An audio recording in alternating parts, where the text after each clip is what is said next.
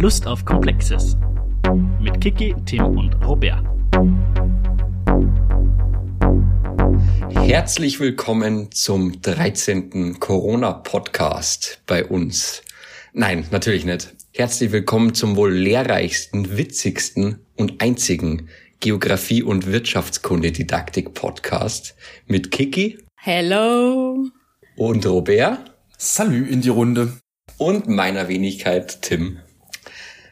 Und ja, äh, was haben wir heute vor, Robert? Oh, äh, das ist eine sehr, sehr globale und sehr große Frage, weil ich warne euch schon mal alle vor, wir haben heute einen riesigen Ritt vor uns. Ähm, und zwar zwei, drei Striche zurück. Ich, wir, wir haben, kurzes Recap zur letzten Sitzung, ähm, Folge, tatsächlich einen Mühlviertlerwitz zugeschickt bekommen. Äh, den werde ich jetzt hier nicht vorlesen, aus Liebe zur Kiki. Aber wenn ich den vorgelesen hätte, wäre das eine super Überleitung gewesen, weil A, hätten wir Bezug nehmen können auf die letzte Folge und B, hätte dieser Mühlviertlerwitz auch perfekt zum heutigen Thema gepasst, nämlich, dass wir uns heute zum ersten Mal mit einem Basiskonzept ganz dezidiert auseinandersetzen, nämlich Dun, dun, dun, dun. Raumkonstruktion und Raumkonzepte. Darum soll es heute gehen. und du wolltest da anknüpfen, weil man dann wunderbar Klischees zu Räumen oder räumliche Images behandeln kann? Oder warum wolltest du da anknüpfen? Naja, ich will ja jetzt nicht zu viel vorweggreifen, aber wenn man sich überlegt, was Mühlviertlerwitze sind, unabhängig davon, ob das jetzt Mühlviertlerwitze, Ossi-Witze, Ostfriesen-Witze oder Schwaben-Witze oder was weiß ich nicht alles sind, aber es sind ja letztendlich nichts anderes als pointierte, humoristische Bedeutungszuweisungen zu einer bestimmten Bevölkerungsgruppe, die in den meisten Fällen räumlich funktioniert. Und es ist eine Zuschreibung zu Raum, in dem Falle in einem, sagen wir mal, eher diskursiven Setting. Ja, ähm, aber es ist im Grunde genommen Raumkonstruktion. ähm, und damit wären wir beim Thema der heutigen Folge. Also eigentlich perfekt. das, also ja, Vorurteile in Bezug zu Raum. Wunderbar. Was ist das? Räumliche Diskriminierung.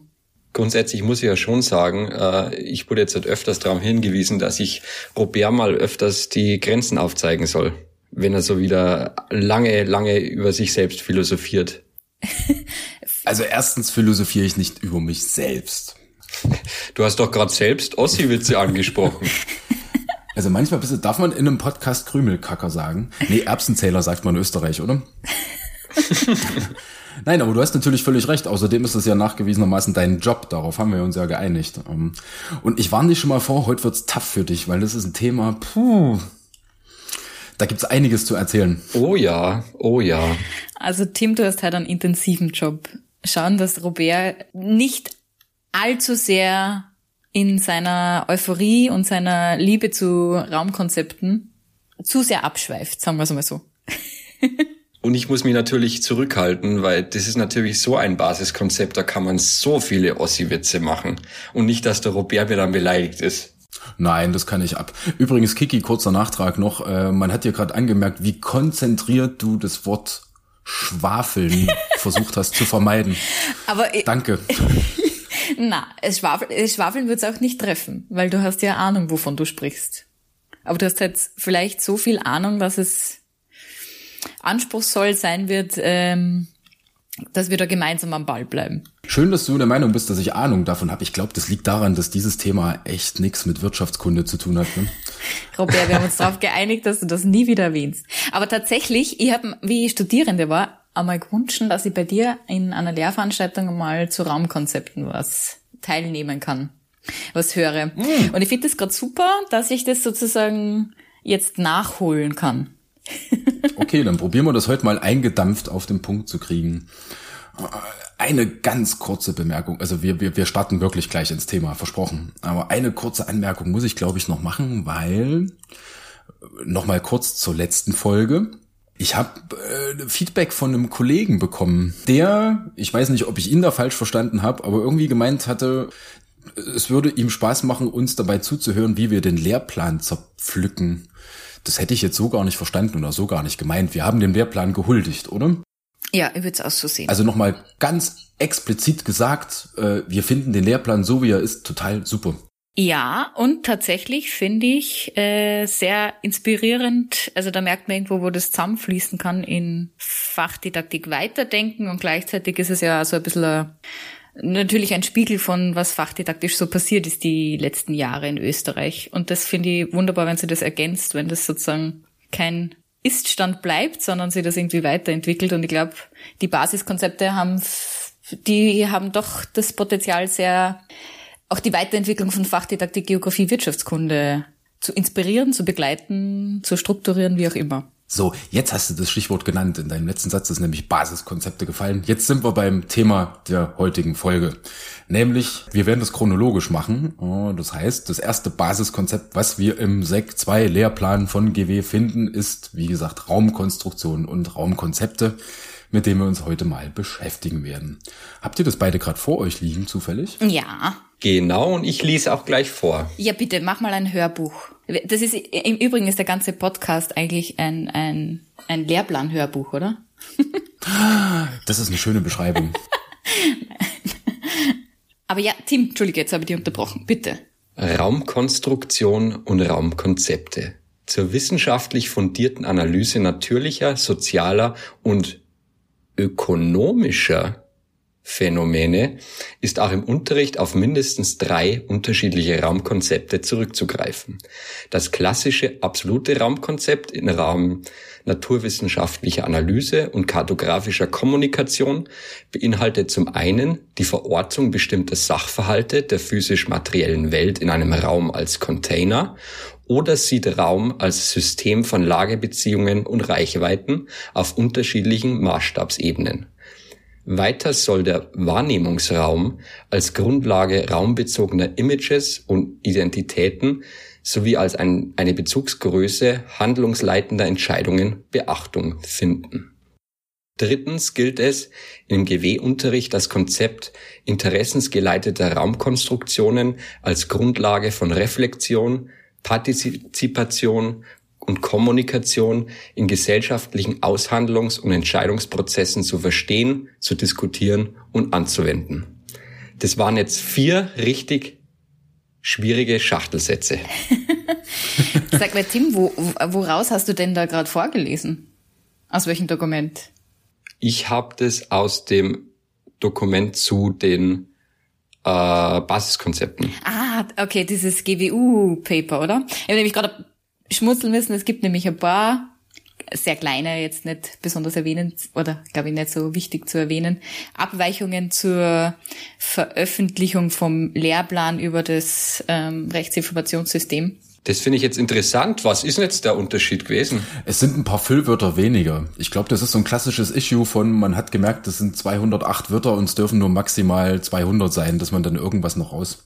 Also zum Beispiel im ersten Satz steht zur Analyse und nicht zur wissenschaftlich fundierten Analyse. Mhm.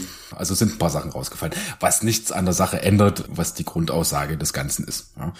So, puh, jetzt sind wir ein bisschen vom vom eigentlichen Punkt abgeschweift oder geschwiffen? Was sagt man da? Abgeschweift.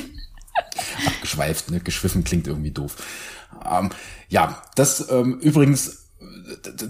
Nein, ich mache jetzt keine Fußnote, weil das würde ja wieder abschweifen heißen. Kommen wir wieder auf den Punkt, nämlich äh, der O-Ton dieses Basiskonzept Raumkonstruktion, Raumkonzepte. Da steckt nämlich jetzt schon wieder eine ganze Menge drin.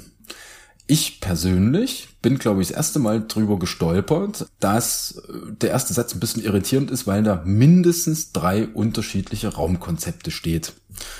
Puh, was heißt denn jetzt mindestens drei? Ja, mindestens drei. Drei aufwärts. Größer gleich drei. Danke, Kiki. Nein, aber äh, ich glaube, in dem Teilsatz steckt ja so ein bisschen auch die Bredouille drin, in der wir uns jetzt hier befinden, nämlich, dass gerade was Raumbegriffe angeht, äh, es da jetzt eine deutliche Pluralität von unterschiedlichen Ansätzen gibt. Also wer GW bzw. Geografie studiert oder das in den letzten paar Jahren getan hat, der weiß, dass es da unterschiedlichste Arbeiten gibt. Ganz klassisch Henri Lefebvre mit seinen drei Raumkonzepten. Äh, es gibt etwas komplexer ausgedrückt, äh, die sechs Raumbegriffe von Peter Weichert. Es gibt noch ein paar andere Ansätze. Aber wenn man mal versucht, also es gibt ja die verschiedensten Ansätze, wo ein paar von denen hast du ja schon aufgezählt. Wenn man mal versucht, sozusagen die vereinfacht zu sehen, dann könnte man sagen, es gibt gewissermaßen zwei Pole. Auf der einen Seite ist der absolute Raum, auf der anderen der relationale Raum und dazwischen gibt es verschiedene Ausdifferenzierungen oder Perspektiven auf Raum. Und ich glaube, so ein ganz guter Ausgangspunkt, oder zumindest hat mir das ganz gut geholfen, wie ich damit begonnen habe, mich zu beschäftigen damit, zu verstehen, ist beim relational, oder beim, fangen wir beim absoluten Raum, der absolute Raum ist letztlich ich glaube, Berlin, Bernd Berliner hat das, glaube ich, so formuliert, ein Dualismus, Materie und Raum strikt zu trennen, während sozusagen in Richtung relationalen Raum der Blick eher darauf geht, oder der Blick darauf gehen muss, Relationen, die irgendwie raumstiftend sind oder sinngebend sind für Raum und damit Handlungen zu betrachten oder in den Fokus zu richten. Mm. Wäre das eine zulässige Vereinfachung für den Experten? Ja, das wäre eine absolut zulässige Vereinfachung. Ich wollte gerade sagen, das ist eine super Sache, das jetzt prinzipiell erstmal in zwei Typen aufzuteilen äh, und da dann vielleicht zu gucken, okay, was stecken da vielleicht noch an Differenzen drin. Wenn ich jetzt irgendwie ganz gemein wäre, hätte ich jetzt irgendwie noch gesagt, okay, Kiki, jetzt sag das mal so, dass wir es auch verstehen. Nein, das war ein Scherz. Weil das war ja jetzt durchaus komplex, was du Wirklich? gesagt hast. Es gibt auf der einen Seite ja. absoluten Raum, der trennt Materie und Raum. Und es gibt auf der anderen Seite des Kontinuums den relationalen Raum, der auf Handlungen fokussiert. Also das war doch. Okay. Ne, das war ja jetzt ja schon deutlich einfacher als eben. Es war doch dasselbe. Und dazwischen gibt's ein riesiges Kontinuum von über Weichert. Wen hast du noch genannt? Äh, Henri Lefebvre. Ah, ja. Ja. Äh, und letztlich auch Ute Wardenga, deren ich weiß, da kann man sich jetzt streiten und es gibt viele Leute, mit denen ich auch schon gestritten habe, aber ich bin ja nach wie vor der Meinung, dass das, was in diesen Basiskonzepten hier, äh, in diesem Basiskonzept Singular hier drin steht, bezieht sich explizit auf die Raumbegriffe von Ute Wardenga, wenn man nämlich zumindest mal den Wortlaut anschaut. Das stimmt. Denn wir haben den absoluten Raum, der hier jetzt nochmal aufgedröselt wird in Raum als Container beziehungsweise Raum als System von Lagebeziehungen. Und wir haben Wahrnehmungsraum und wir haben konstruierten Raum. Und wenn man jetzt diesen ersten Begriff, beziehungsweise diese zwei Untergruppen mal hernimmt, dann sind wir nämlich faktisch bei vier und da sind wir wieder bei Wardenga. Ist jetzt natürlich eine Frage der Nuancierung. Ja. Deswegen steht ja mindestens drei. Ja. Wobei ich, und das immer wieder auch, ah, deswegen habe ich heute gemeint, das wird eine schwere Folge, weil das ist echt sehr, sehr vertrackt. Ja. Gerade nämlich bei den ersten beiden Punkten, ja, was jetzt hier unter absolutes Raumkonzept subsumiert wird und wir dann den Container und äh, die Lagebeziehungen haben, könnte man jetzt auch ein bisschen differenzieren äh, und sagen, okay, der Container ist der absolute Raum und Lagebeziehung ist relativer Raum. Oder anders ausgedrückt, der Container ist topografisch System von Lagebeziehungen ist topologisch. Puh. Jetzt haben wir nämlich wieder ein ganz neues Fass aufgemacht. Ne? ist, ist der absolute Raum oder Containerraum per se topografisch? Hm, das ist eine gute Frage. Ich würde jetzt ad hoc sagen, ja. Also ich, ich, ich lese euch mal ein, ich habe mal mehrere Personen so spaßeshalber das ähm, belästige ich damit äh, meinen Freundeskreis regelmäßig, was sie unter dem Begriff Raum verstehen, ohne näher darauf einzugehen. Und äh, zum Beispiel habe ich mal jemanden gefragt, eben, was ist, was ist für dich Raum oder was meint Raum für dich? Und die Person hat geantwortet, ein Raum mit vier, ein Ort, Entschuldigung, ein Ort mit vier, äh, fünf Wänden. Äh, vier, fünf? Vier, äh, fünf war die Antwort. ich glaube, bei fünf wurde dann an die Decke gedacht. Ah. Also ich, ich nehme mal an, dass der nächste Schritt, wenn wir länger drüber geredet hätten, dann vielleicht ähm, der Boden auch gewesen wäre.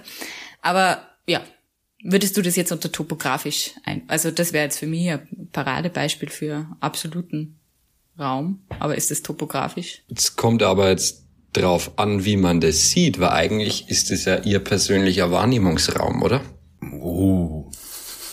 Nee, nee, jetzt sind, wir, jetzt sind wir ja auf einem Abstraktionslevel weiter oben. Also das heißt, ähm, das wäre ja nicht ihr persönlicher Wahrnehmungsraum, sondern ihre persönliche Wahrnehmung von Raum und zwar nicht Raum als Phänomen, sondern Raum als Begriff. Und uh, genau, da, da ja. verzetteln wir uns jetzt, glaube ich, wenn wir das Fass aufmachen.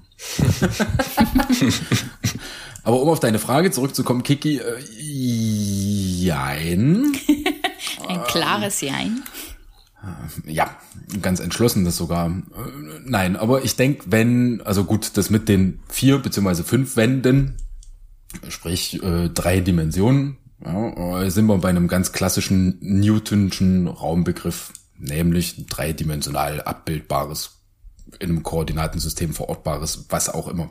Was letztendlich bei dem Containerraum ja auch nichts anderes ist, nur dass wir ja als Geografen traditionsbedingt und zum und da kommen wir jetzt zur Topografie, ja, äh, der Fokus jetzt ein bisschen auf Erdoberfläche liegt, ja, äh, sprich, wenn man diesen Raum mit deinen fünf Wänden jetzt von oben betrachten würde, erscheint die dritte Dimension als solche ja nicht. Das heißt, diesen Raum könnte man dann durchaus auch topografisch begreifen. Okay. Wenn man nämlich eine Karte anlegt, wo man sieht, wo das Sofa steht, wo der Tisch steht, wo die Stühle stehen, wie auch immer. Nein, ähm, mit dieser ursprünglichen Einwurf oder dem ursprünglichen Einwurf, den ich vorhin gemacht habe, meinte ich jetzt ja auch eigentlich nur, dass man in dem absoluten Raum als Container ja, äh, die Position der Dinge innerhalb dieses Raumausschnittes betrachten kann, wohingegen bei dem System von Lagebeziehungen die räumliche Beziehung zwischen den Dingen das Entscheidende ist. Ja. Deswegen auch diese Trennung absolut relativ, bewusst nicht relational, sondern relativ. Ja. Also wo man sich nicht sagt, Punkt X hat Koordinate A und B, sondern äh, Punkt X ist äh, fünf Einheiten von Punkt X Strich entfernt oder sowas. Ja? also unnötig mathematisch verklausuliert, aber ich glaube, ihr wisst, was ich damit meine. Ja? Wo wir nämlich jetzt, jetzt haben wir uns ganz schön im Detail verzettelt. Mhm. Aber das bringt es ebenso mit sich, wenn man theoretisch über Raum reden möchte. Vielleicht können wir uns ja irgendwie näher damit beschäftigen, was bringt's denn überhaupt, dass man verschiedene Raumkonzepte hat? Macht das, macht das überhaupt Sinn? Meinst du jetzt, ob deine Frage Sinn macht oder? Nein, meine Frage macht Sinn. Das unterstelle ich hier jetzt einfach mal. Ja. Was bringt's uns denn, dass wir verschiedene Raumkonzepte haben? Tim, wenn du an den, an die letzten Jahre zurückdenkst, hast du da irgendwie einen Sinn entdecken können in den verschiedenen Raumkonzepten? Ähm, ja, in der Tat, weil ich habe ja auch eine Lehrveranstaltung von Robert besucht zum Thema Raumkonzepte und Raumkonstruktion. Psst. ähm, grundsätzlich ja, Raumkonzepte sind aber immer abhängig von der Fragestellung, die ich stelle. Ja. Oder die ich vorliegen habe. Okay, welches man sozusagen sinnvoll findet. Ja, und ich weiß nicht, ob das jetzt angebracht ist, aber eigentlich müsste man es jetzt ansprechen, weil eigentlich die Raumkonzepte ja sich eigentlich äh, schon durch die ganze Geschichte der Geografie durchschlängeln. Hast du jetzt mit Absicht gemacht, gell? Klärt mich auf, jetzt äh, kennen wir gerade nicht aus. Warum hat er das mit Absicht gemacht oder worauf spielt sie an? Weil, weil, weil Tim ja belesen ist. Tim auch weiß, dass implizit zumindest ein großer Teil der Wadenka-Raumbegriffe äh, in dem Basiskonzept im Lehrplan stehen. Sich das bezieht auf ein nahezu kanonisches kurzes Paper, was Ute Wadenga 2002 publiziert hat, wo sie vier Raumbegriffe definiert. Und diese vier Raumbegriffe spiegelt an der Disziplingeschichte der Klammer auf deutschsprachigen, Klammer zu, Humangeografie und den entsprechenden Paradigmen, die dahinter stecken. Und das hat Tim jetzt in diesen einen Satz verpackt und uns damit ganz, ganz viele Anknüpfungspunkte geliefert. Das stimmt, aber da, da müsste man fast sagen, retroperspektivisch würde man jetzt sagen, dass Raumkonzepte da immer eine Rolle gespielt haben, weil als solche benannt wurden sie nicht immer. Ich wollte schon sagen, implizit, ja, im Blick darauf im Nachhinein. Ne? Weil im Grunde genommen läuft ja alles, und das sind jetzt quasi die Antwort auf, auf zwei Fragen, die jetzt so ein bisschen im Raum stehen. Äh, gut, holen wir mal ganz kurz ein bisschen aus äh, und gehen mal davon aus, dass im weitesten Sinne auf unterschiedlichen Maßstäben, kommt übrigens auch noch als Basiskonzept, die Humangeografie sich im Wesentlichen mal mit dem Verhältnis von Gesellschaft und Raum beschäftigt.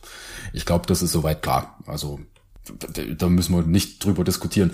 Jetzt stellt sich natürlich in dem nächsten Schritt die Frage, wie thematisiert man denn dieses Verhältnis? Ja, um, ähm, und da lohnt sich durchaus ein Blick in eben jene Disziplingeschichte, um mal zu schauen, äh, wie sich das eigene Fach so entwickelt hat äh, und Fragen auf dieses Verhältnis sich entwickelt haben. Ja?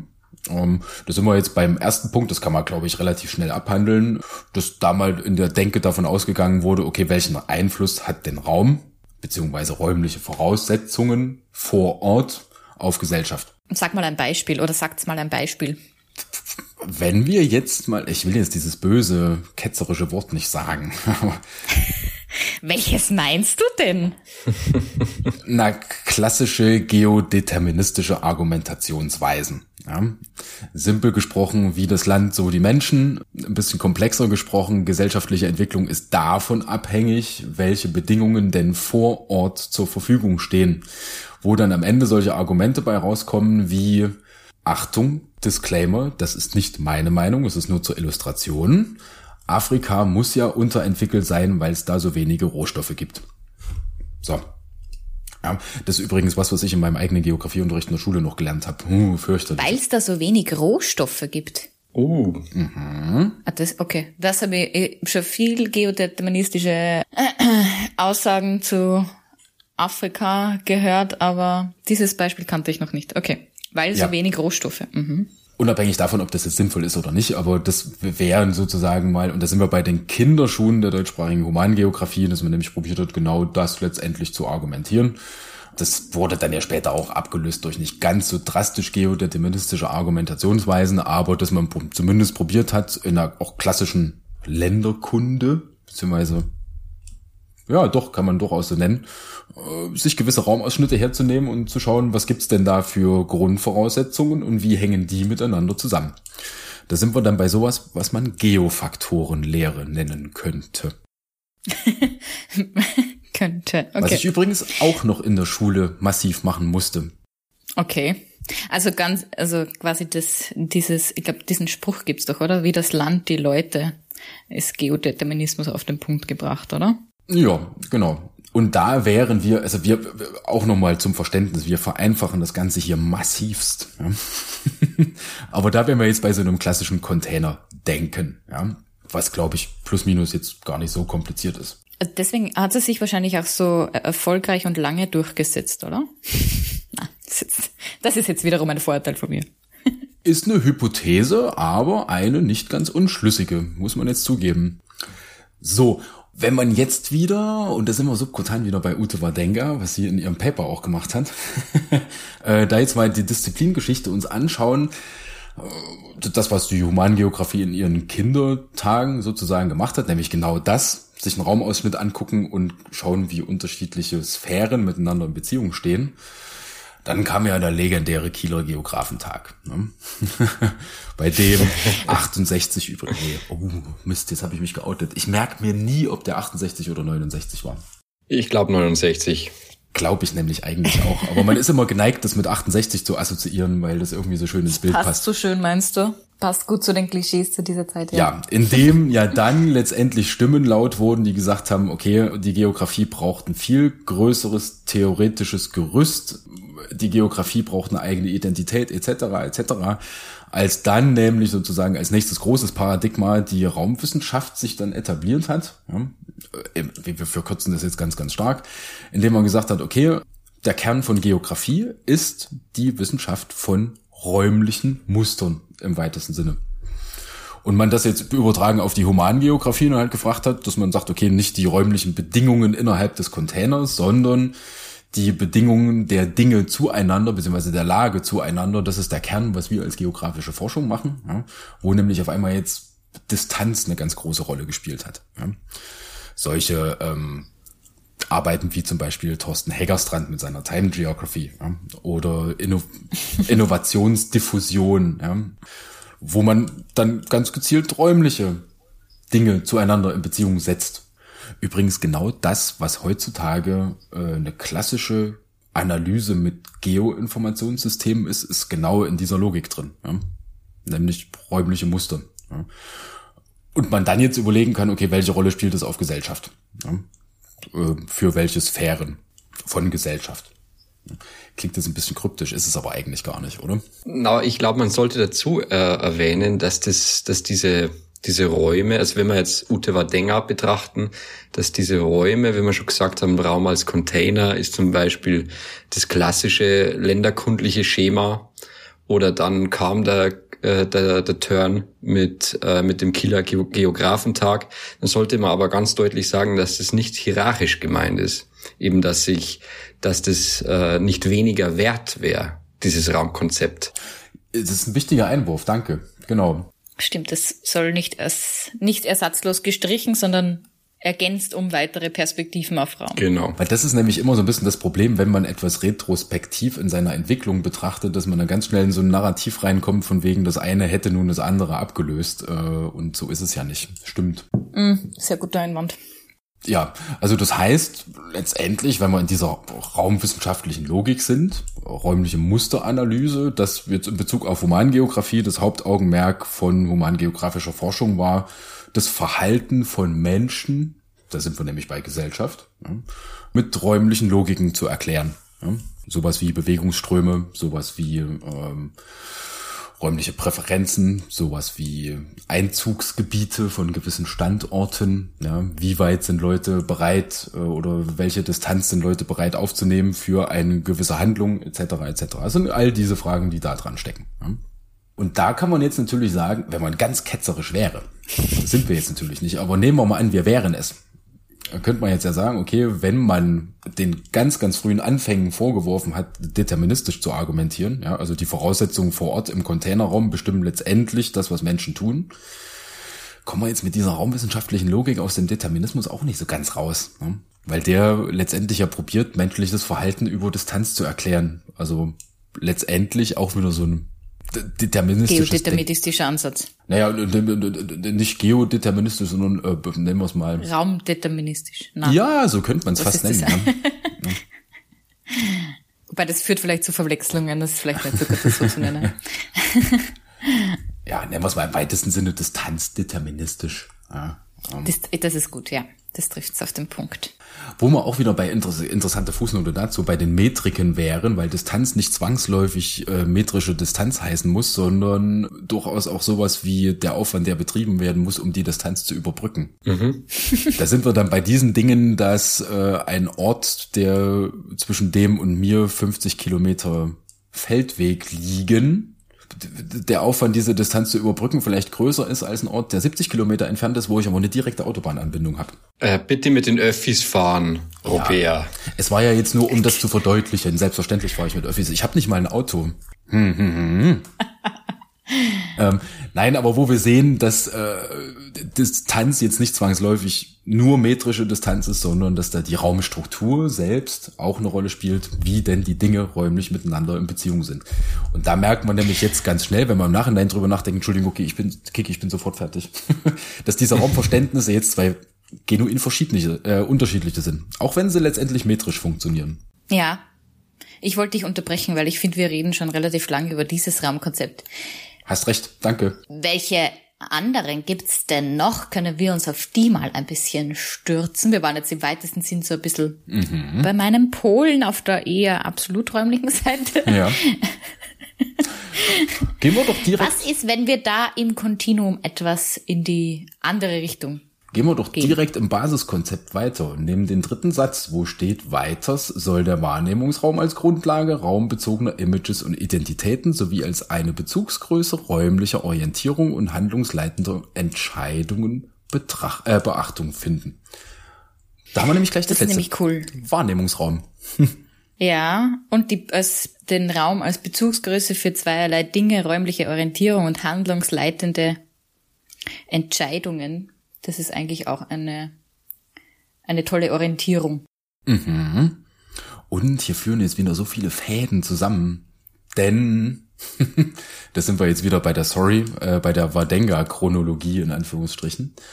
Das ist nämlich genau das, was jetzt diese wahrnehmungsgeografischen Ansätze machen, äh, nämlich genau das, was wir letztendlich dem, dem Raum als System von Lagebeziehungen jetzt vorgeworfen haben, zu versuchen sozusagen zu überbrücken, indem man sagt, naja, es sind ja nicht die raumstrukturellen Voraussetzungen, die menschliches Verhalten beeinflussen oder vielleicht sogar bestimmen, sondern, weil wir Menschen ja wahrnehmende und denkende Wesen sind, ist es vielmehr unsere Wahrnehmung dieser räumlichen Voraussetzungen, die letztendlich unser Verhalten steuert. Das ist die Grundintention dahinter. Ja. Jetzt könnte man da ganz, ganz vereinfacht sagen, es ist nicht die Distanz, sondern es ist die wahrgenommene Distanz. Ja.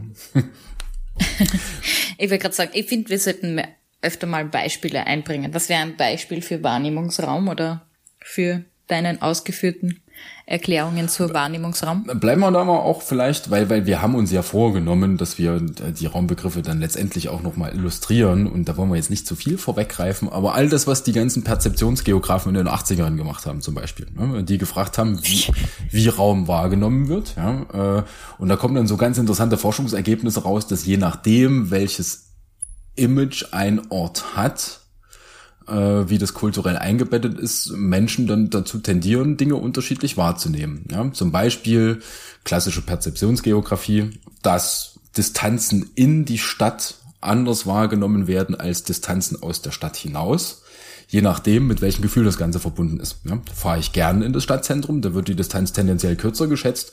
Fahre ich nicht so gern ins Stadtzentrum, wird die Tende äh, Distanz tendenziell länger eingeschätzt. Stimmt, so geht's mir immer beim, beim Joggen gehen. Der Heimweg ist immer kürzer. als, als die erste Hälfte beim Joggen gehen. Ist letztendlich genau das Gleiche, ja. Oder dass das wir die Vorfreude auf die Dusche. Ja, dass wir, dass wir Orte, die uns vertrauter vorkommen, äh, tendenziell auch näher einschätzen als Orte, die wir nicht so gut kennen. Mhm. Das ist eigentlich ganz spannend, wenn man Schülerinnen und Schüler Karten zeichnen lässt von ihrer Umgebung zum Beispiel oder von den Orten, die sie anfahren dann oder die sie nutzen. Mhm. Da merkt man dann auch immer, dass die Distanzen sehr viel mit Wahrnehmung zu tun haben. Das weniger mit metrisch, metrischer Distanz. da ist zum Beispiel das Haus der Großeltern ganz nahe und äh, die Schule vielleicht weiter weg. Na, hoffentlich nicht. Ja. und vielleicht ist es in metrischen Distanzen sogar umgekehrt. Oder vielleicht ganz klassisches Beispiel aus dem Alltag. Ja? Wenn einen die Leute fragen, ja, wo wohnst du denn? Und man jetzt irgendwie sagen würde, ja, du, ich wohne eine Viertelstunde zu Fuß vom Stadtzentrum von Salzburg weg. Äh, ich bin zehn Minuten zu Fuß am Bahnhof. Äh, ich habe die Bushaltestelle direkt vor der Tür. Ich habe einen riesigen Supermarkt direkt vor der Tür, wo die Leute sagen, wow, ist ja super, ist perfekte Lage. Und man ihnen dann sagt, ja, ich wohne in Lehnen. Und die Leute dann vielleicht sagen, oh, was echt? Ja, wo man dann merken, objektiv betrachtet würden die Leute sagen, ja, Standort ist super. Subjektiv betrachtet, und da kommen wir jetzt auch wieder so räumliche Images daher. Und da kann man sich jetzt streiten, ob, wie das Image von Lehnen in Salzburg ist zum Beispiel. Aber wo dann die Wahrnehmung des Ortes nämlich auch eine ganz, ganz zentrale Rolle spielt, die offensichtlich viel, viel wichtiger für viele Menschen ist, als einfach nur die objektiven strukturellen Faktoren.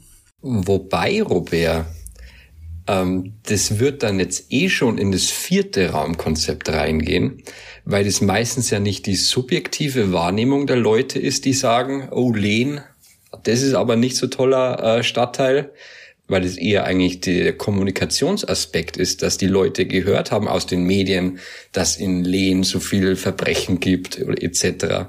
Dass es eigentlich von anderen konstruiert wurde, der Raum.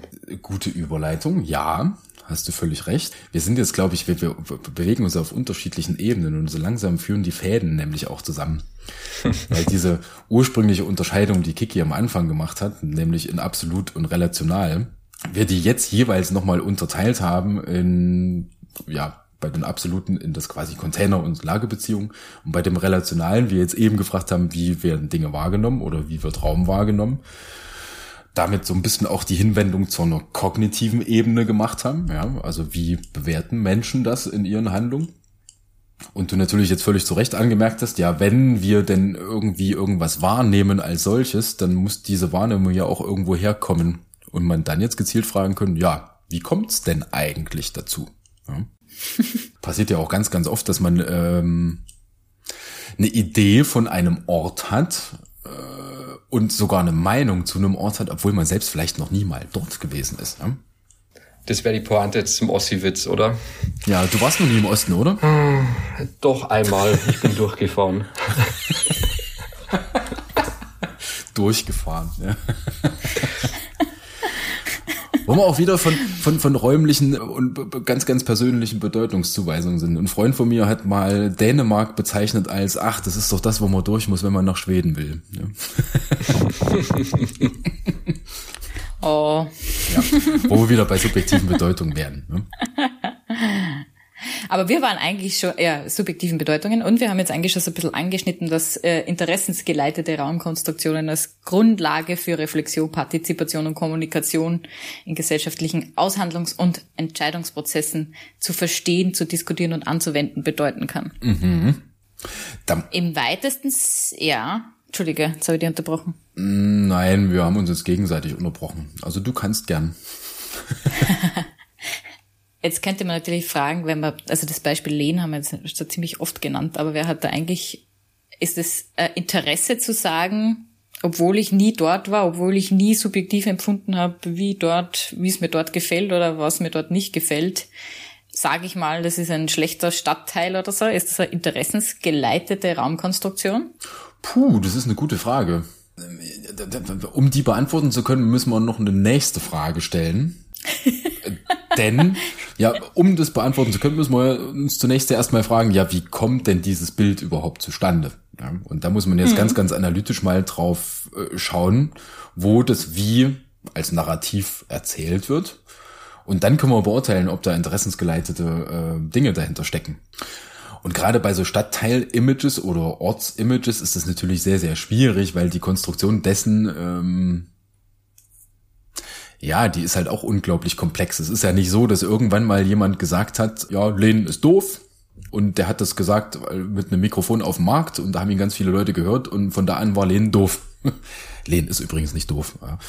Sondern es, es passiert ja quasi so im, im öffentlichen Diskurs, jetzt auf einem sehr kleinen Maßstab, weil wir von Salzburg reden, aber da stecken ja ganz, ganz viele Dimensionen mit drin. Eine sind sicherlich Erzählungen, ja, auf einem ganz kleinen Maßstab. Ja.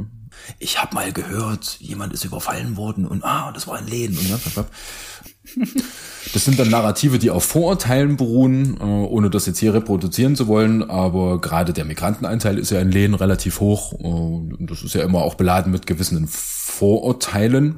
Nicht pauschal, aber ich glaube, da brauchen wir jetzt nicht diskutieren, dass das so ist. Ja. Und so ergeben sich dann halt solche Narrative und am Ende kommt dann dabei raus, dass Lehnen ein relativ schlechtes Image hat. Mhm. Aber hacken wir mal nicht so auf Lehnen rum. ja, cool, dann suchen wir uns ein anderes Beispiel. Wir haben uns sowieso ein Beispiel vorgenommen, ja. an dem wir, oder wolltest du vorher noch zu den Paradigmen? Ich glaube, Paradigmen ist übrigens eins der Lieblingswörter von Robert. zu den Paradigmen was sagen? Weil du gesagt hast, um Raumkonzepte zu verstehen, muss man die Paradigmen dahinter verstehen. Ja. Haben wir die ausreichend beackert? Das letzte tendenziell noch nicht, ja. Okay, dann war Na jetzt gut, zuvor schnell. Jetzt machen wir, machen wir das mal ganz, also äh, zum Paradigmenbegriff, da kann man ja auch Bücher schreiben, wurde ja auch reichlich getan. Äh, wir fassen das jetzt hier ganz, ganz kurz mal zusammen. Also ein Paradigma beschreibt letztendlich nichts anderes, als wie man eine Forschung oder eine Forschungsfrage, eine Forschungslogik betreibt. Ja? Also mit welchen Mitteln beantworte ich welche Fragen wie und wie argumentiere ich da. Ja? Und wenn wir da jetzt mal die geografischen Paradigmen nehmen, ganz makroskopisch, die wir jetzt hier besprochen haben, dann haben wir halt einmal die eher klassischen Raumkonzepte, beziehungsweise die Fragen, die dahinter stehen. Haben wir jetzt dann ein gänzlich neues Paradigma kennengelernt mit dem Wahrnehmungsraum oder dem Raumbegriff in der Wahrnehmung das war jetzt Blödsinn, was ich erzählt habe, aber ihr wisst, was ich meine. Wo das Paradigma dahinter ein gänzlich anderes ist, dass man nicht schaut, wie sind denn die Strukturen und welcher Einfluss hat das auf Verhalten von Menschen, sondern wie nehmen Menschen denn wahr, ist ja empirisch auch eine völlig andere Frage, weil man nicht mehr einfach nur kartieren muss, sondern Leute fragen. Ne? Jetzt ganz salopp gesprochen. Mhm. Nur was den letzten Raumbegriff angeht, da sind wir, glaube ich, noch ein bisschen Erklärung schuldig, äh, weil ganz salopp kann man natürlich da jetzt sagen, okay, Raum als Konstruktion, fragt danach, wie genau denn diese Bedeutungen, die zuvor ja von den Leuten wahrgenommen wurden, äh, wie die zustande kommen. Und das ist jetzt natürlich auch wieder eine sehr, sehr komplexe Sache. Und da muss ich jetzt, und es tut mir leid, dass ich wieder aushole, aber da muss ich jetzt einen wichtigen Einwurf machen, denn wenn Dinge sehr kurz und pointiert auf den Punkt gebracht werden, ist das gut, weil man das damit sehr gut versteht.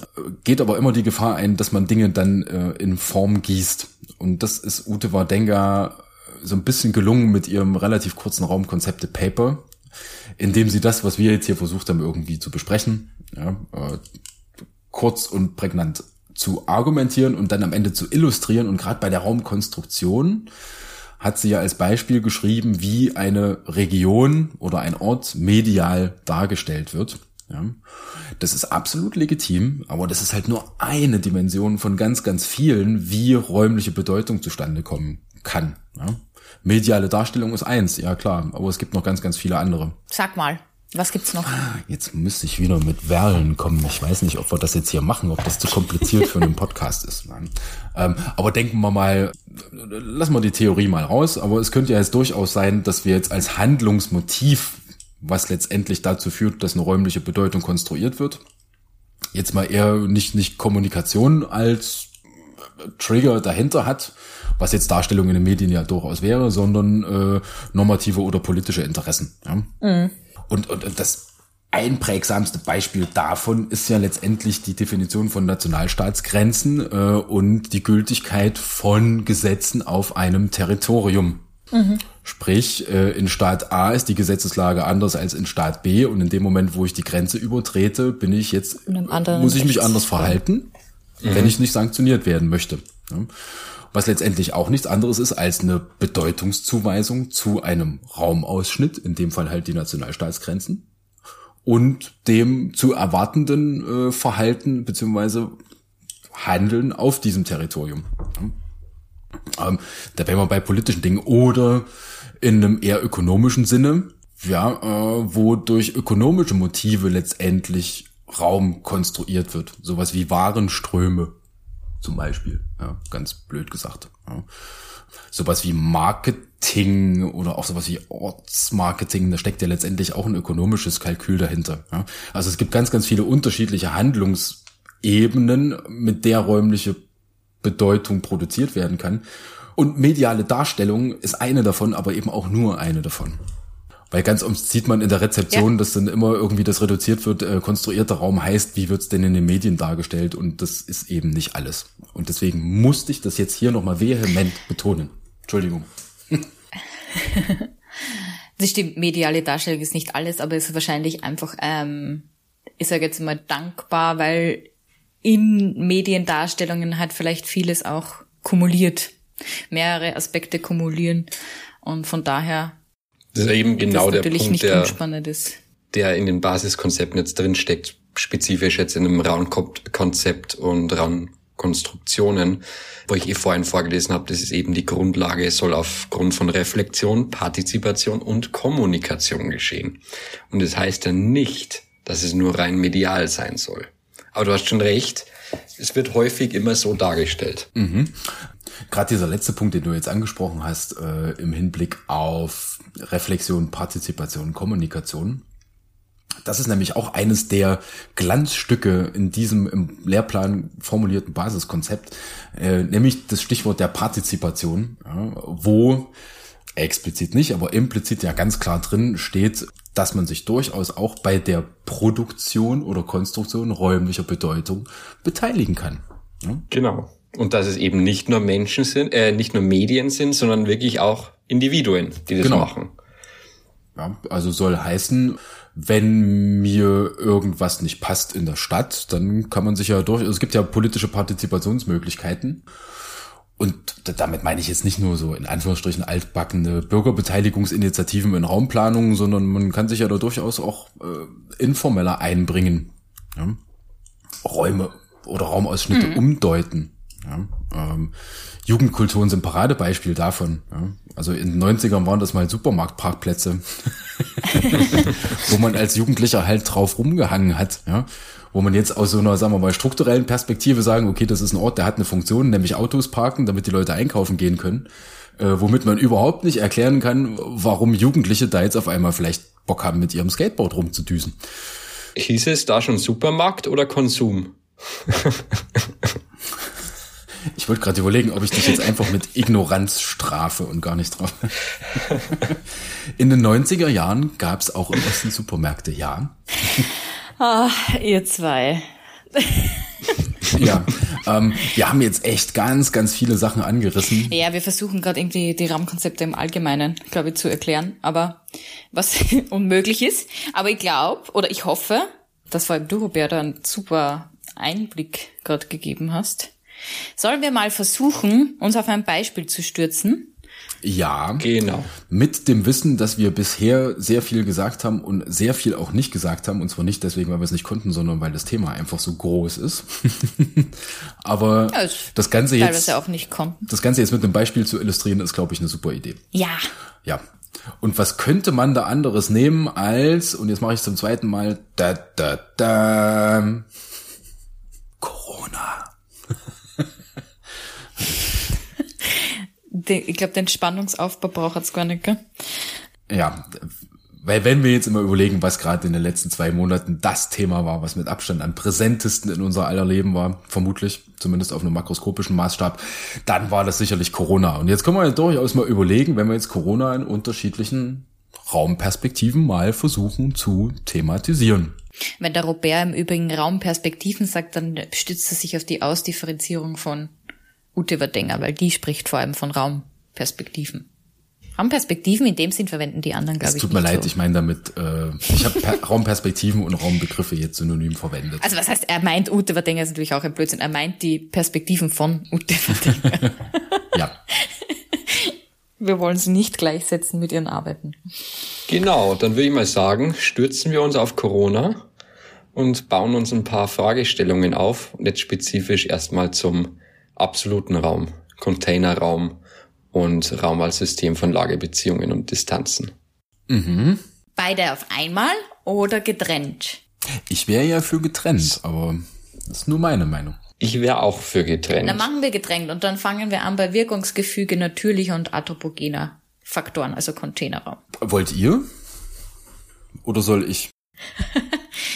Dir liegt schon was auf der Zunge, kannst sehen am Video. Sag mal. Naja. Was fällt dir ein? Ja, also in dem, in dem klassischen Containerraumbegriff ist es ja jetzt noch relativ simpel. Das ist das, was wir die letzten zwei Monate in den Nachrichten gesehen haben, wenn es nicht dezidiert um äh, den eigenen Nationalstaat geht, sondern ähm, wenn man jetzt mal ganz makroskopisch betrachtet, okay, in welchem Land ist denn die Situation wie und aus welchen Gründen? Ja?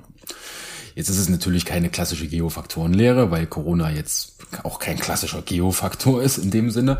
Aber wenn man jetzt mal sich anschaut, nehmen wir mal Ende März 2020 und sich zum Beispiel in den Medien mal die Lage in Italien angeschaut hat, ja, dann ist das ein ganz klassischer Containerbegriff. Ja. Italien hat so und so viele Fälle, so und so viele Tote, so und so viele Neuinfizierte und steht vor einem massiven Kollaps des Gesundheitssystems, wo man jetzt einen ganz klaren Container nimmt, in dem Falle halt der Nationalstaat Italien. Italien. Hm.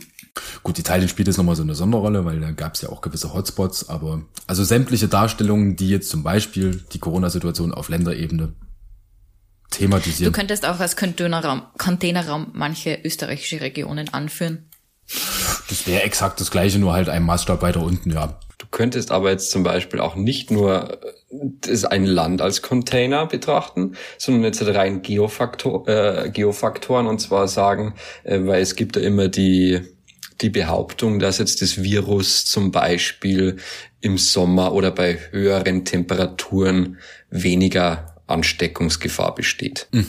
Und da könnte man jetzt schauen, Faktor Klima, wie wirkt sich das Klima in einem bestimmten Raum auf den Virus auf, aus? Ja, Das wäre jetzt auch so ein klassischer Containerraum-Fragestellung. ja. Jetzt müssen wir hier natürlich ein bisschen vorsichtig sein, weil das ja eines der ganz heißen Kartoffeln ist. Ja, nicht, dass uns jetzt hier jemand falsch versteht, aber äh, weil ich glaube, so die öffentliche Wahrnehmung, das, was man jetzt aus Virologensicht so mitbekommt, spricht ja jetzt tendenziell eher gegen diese These, aber jetzt aus einer Raum, also Containerraumlogik heraus gedacht, wäre das eine absolut legitime Frage, ja.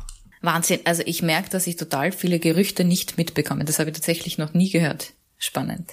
Ah, hat Trump mal gesagt. Ah. Schau, ich habe offenbar eine, offenbar eine gut funktionierende selektive Wahrnehmung manchmal. Filterblase nennt man, nein. Filterblase, ja, wahrscheinlich auch eine Filterblase, das will ich jetzt gar nicht abstreiten. Aber ja, ist mir entgangen.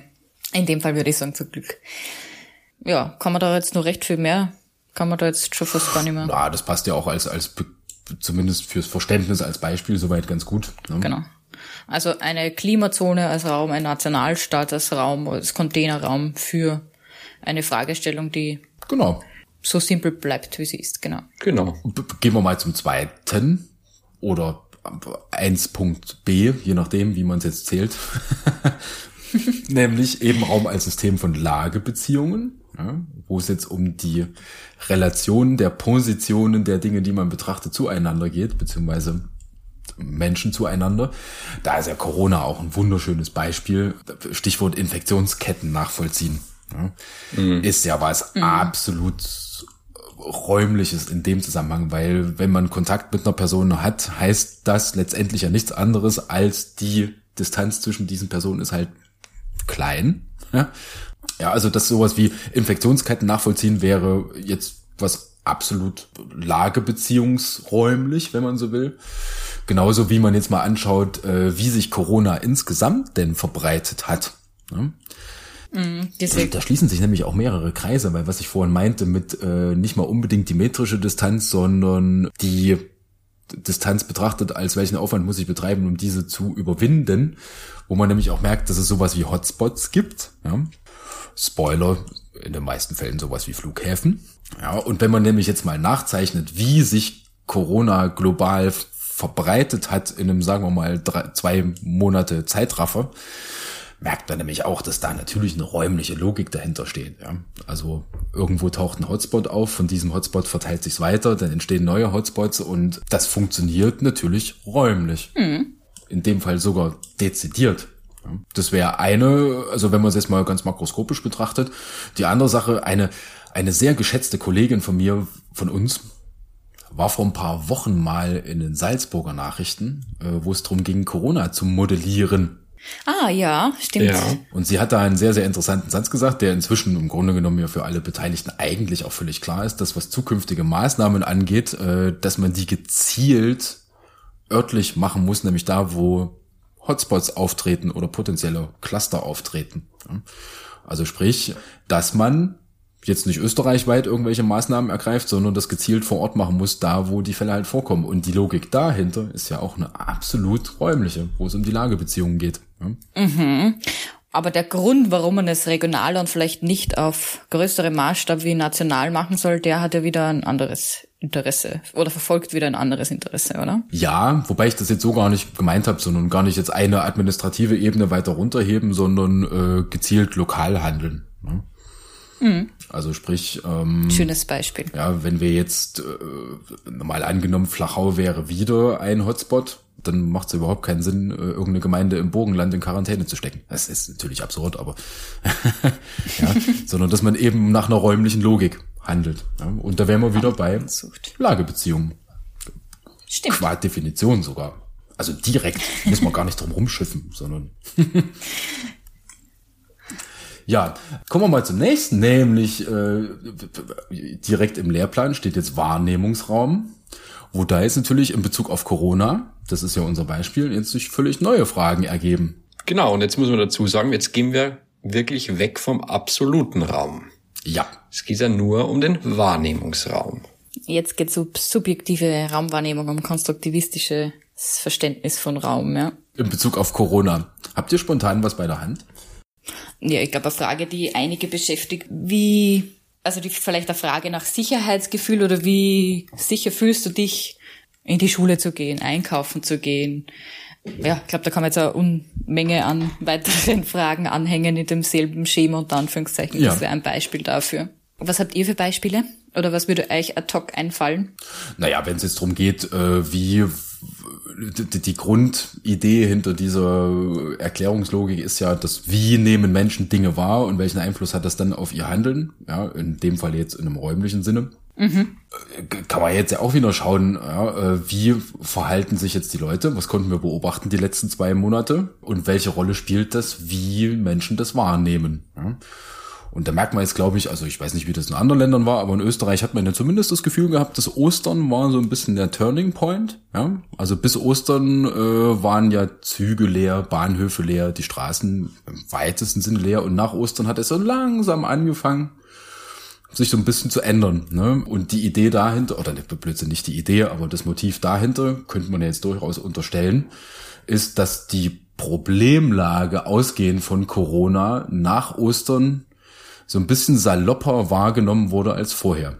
Ja? Und die Leute dann gesagt haben, ja, ist doch was, diese ganzen Maßnahmen die nehme ich jetzt nicht mehr ganz so ernst. Äh, und man dann auch vor den Lockerungen schon so ein bisschen gemerkt hat, äh, dass sich das Leben schon ein bisschen geändert hat, auch wenn die Läden noch nicht offen waren. Ja?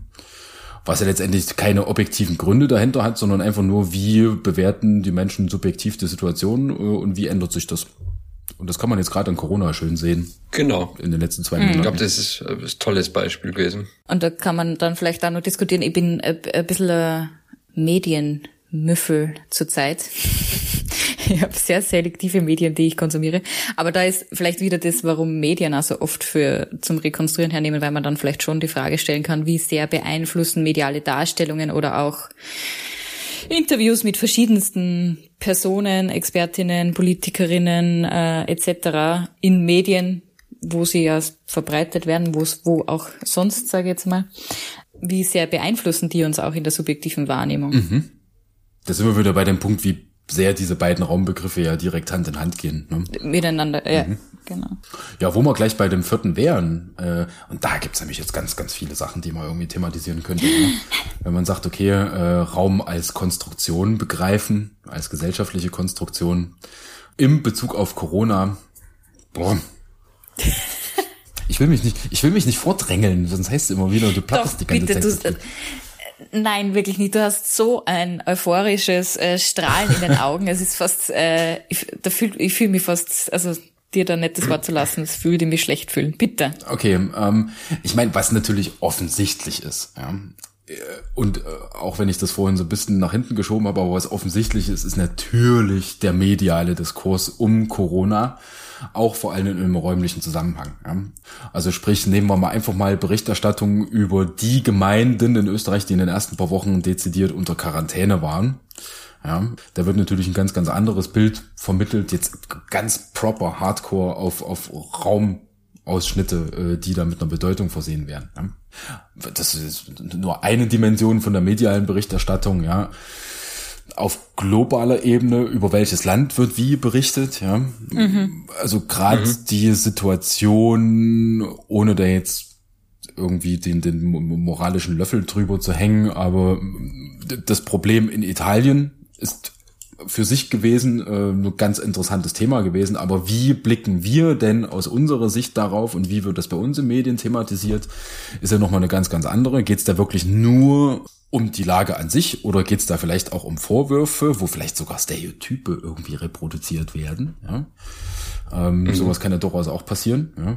Bis hin zu, äh, ist ja kein Wunder, dass es in den Staaten explodiert, weil die einen narzisstischen, wie auch immer, im Weißen Haus sitzen haben. Ja. Also wie wird was auf internationaler Ebene thematisiert? Also haben wir ganz, ganz viel in den Medien. Aber, und jetzt kommen wir zu dem entscheidenden Punkt, weil hier haben wir es auch direkt auf dem Serviertablett. Ja.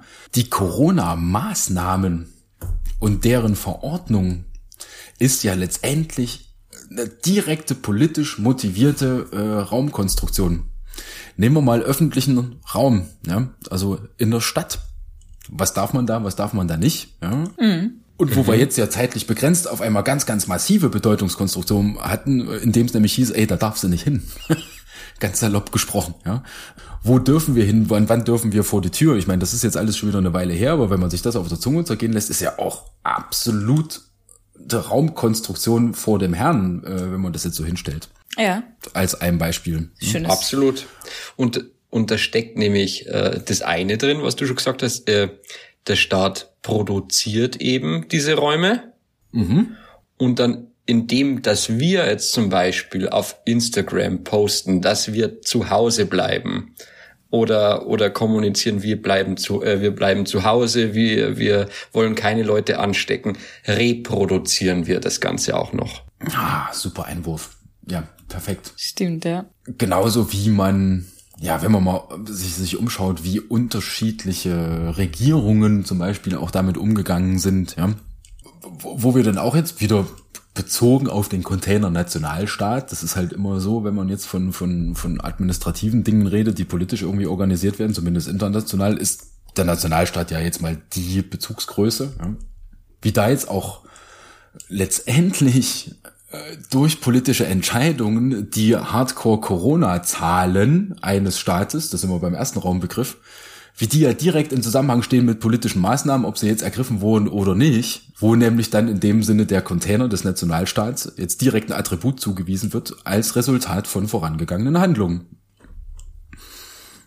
Okay, jetzt haben wir Politik, jetzt haben wir so ein bisschen mediale Darstellung ähm, aus ökonomischer Perspektive. Ja, also ökonomisch motivierte Handlungen gibt es ja jetzt auch Unmengen Beispiele, was man jetzt da bei Corona machen könnte. Ja, und auch sehr spannende politische Entscheidungen, was die Konstruktion betrifft, wo die man sich eigentlich für sich schon wieder auf den unterschiedlichen äh, Raumkonst aus den unterschiedlichen vier Raumperspektiven, die wir jetzt behandelt haben, anschauen könnte. Welche Räume sperren auf, welche oder welche Räume werden sozusagen zu, wieder öffentlich zugänglich gemacht, mhm. welche nicht. Mhm. Warum, welchen Logiken folgt das? Kann man das überhaupt nachvollziehen, welchen Logiken das folgt? Ja. Wo, an welchen Orten gibt's noch Klopapier und wo nicht? ja, der Witz ist jetzt ein bisschen alter, lacht keiner mehr drüber, aber vor sechs, sieben Wochen war das noch irgendwie witzig, ja. Vor sechs, sieben Wochen war es wahrscheinlich lustig, ja. Ich wollte nämlich sagen, gerade bei dem, jetzt ist mir gerade eingefallen, irgendwie sind wir heute unglaublich ernst, oder? Ja, voll, voll. seriös ja, irgendwie. Äh, ist mir jetzt mal so aufgefallen. Absolut. Also bis auf die paar Ossi-Witze-Spitzen von Tim. Dankenswerterweise. Zum Glück wenigstens einer hält da die Fahnen hoch, ja. Nee, aber ähm, wenn wir jetzt vielleicht abschließen, weil ich schaue gerade mal so ein bisschen auf die Uhr. Ja, wir haben ja. eine ganze Menge Material inzwischen gesammelt. Aber wenn wir jetzt mal abschließend äh, über das, worüber wir jetzt eine gute Stunde sinniert haben, beantwortet, glaube ich, auch so ein bisschen die Frage, was uns das vor allem auch im Unterricht bringt, äh, mit unterschiedlichen Raumbegriffen zu arbeiten, weil wir damit nämlich einen viel, viel breiteren Blick auf Fragen haben, in denen Gesellschaft und Raum zumindest konzeptionell irgendwie konvergieren. Ja? Genau. Und nochmal ganz einfach gesagt, dass wir einfach sozusagen diese Perspektive einnehmen, zu sagen, was macht Raum mit uns und was machen wir mit Raum. Das ist völlig simpel, aber sich diese Fragen da rundherum zu stellen, ermöglichen uns halt sehr viel in den Blick zu nehmen oder viele gesellschaftliche Dinge, mir fällt kein besseres Wort in den Blick zu nehmen. Und das macht es halt super spannend, mit den Raumkonzepten zu arbeiten. Übrigens, wenn man, wenn man äh, Dinge sagen will und ein bisschen schlau klingen will, nenn es einfach Entitäten. Ah ja, stimmt. Das ist ja. ein schönes, schönes pseudo-intellektuelles Platzhalterwort, wenn man nicht Dingsbums sagen will. Entitäten. Sehr schön. Da hast du jetzt gerade in dem Utewadenga äh, Paper geschaut, oder? Nee. Da steht es nämlich auch mehrmals drin. Echt? Ja. Das habe ich jetzt so gar nicht auf dem Schirm gehabt. Sagt mal, habt ihr dieses Paper auswendig gelernt, dass ihr das so auf, also sogar auf dieser Wortebene zerglauben könnt? Für mich direkt beschämt. Ich nicht, weil ich wusste ja jetzt nicht, dass da Entitäten mehr macht, mehrmals drin stehen. Ja, ja. Ah, Tim, du hast dich geoutet. Na, aber wir, ernsthaft, wir müssen ja mal ein bisschen runterkommen. Wir müssen das ein bisschen witziger wieder machen. Ja, ich glaube, ich glaub, die heutige Folge, die ist schon versaut. Also den Zug, den kriegen wir nicht mehr rum. Das, das, das Problem war halt, dass das, dass Raumkonstruktion und Raumkonzepte ziemlich trocken sein kann eigentlich. Und ziemlich viel ist. Kannst du mit trocken jetzt an Ossiwitz anknüpfen? Nein, nein, eigentlich nicht. Aber das ist, wird dann bei der, bei der next, beim nächsten Basiskonzept, das wir fokussieren, unser Gag- und Witzkonzept Regionalisierung und Zonierung. Da kann man ein paar Witze wieder drüber machen. Nee, eine Sache äh, wollte ich dir kurz noch sagen, Kiki, weil Du hast vorhin gesagt, in dem, was macht Raum mit uns und was machen wir mit Raum? Und das hast du in der vorletzten Folge als solches auch schon mal gesagt. Und da habe ich völlig vergessen, dir zu sagen, dass das ein sehr gut kondensiertes oder eine sehr gut kondensierte Aussage ist, weil da steckt echt viel drin. Schön gesagt, gut gebrüllt, Löwin.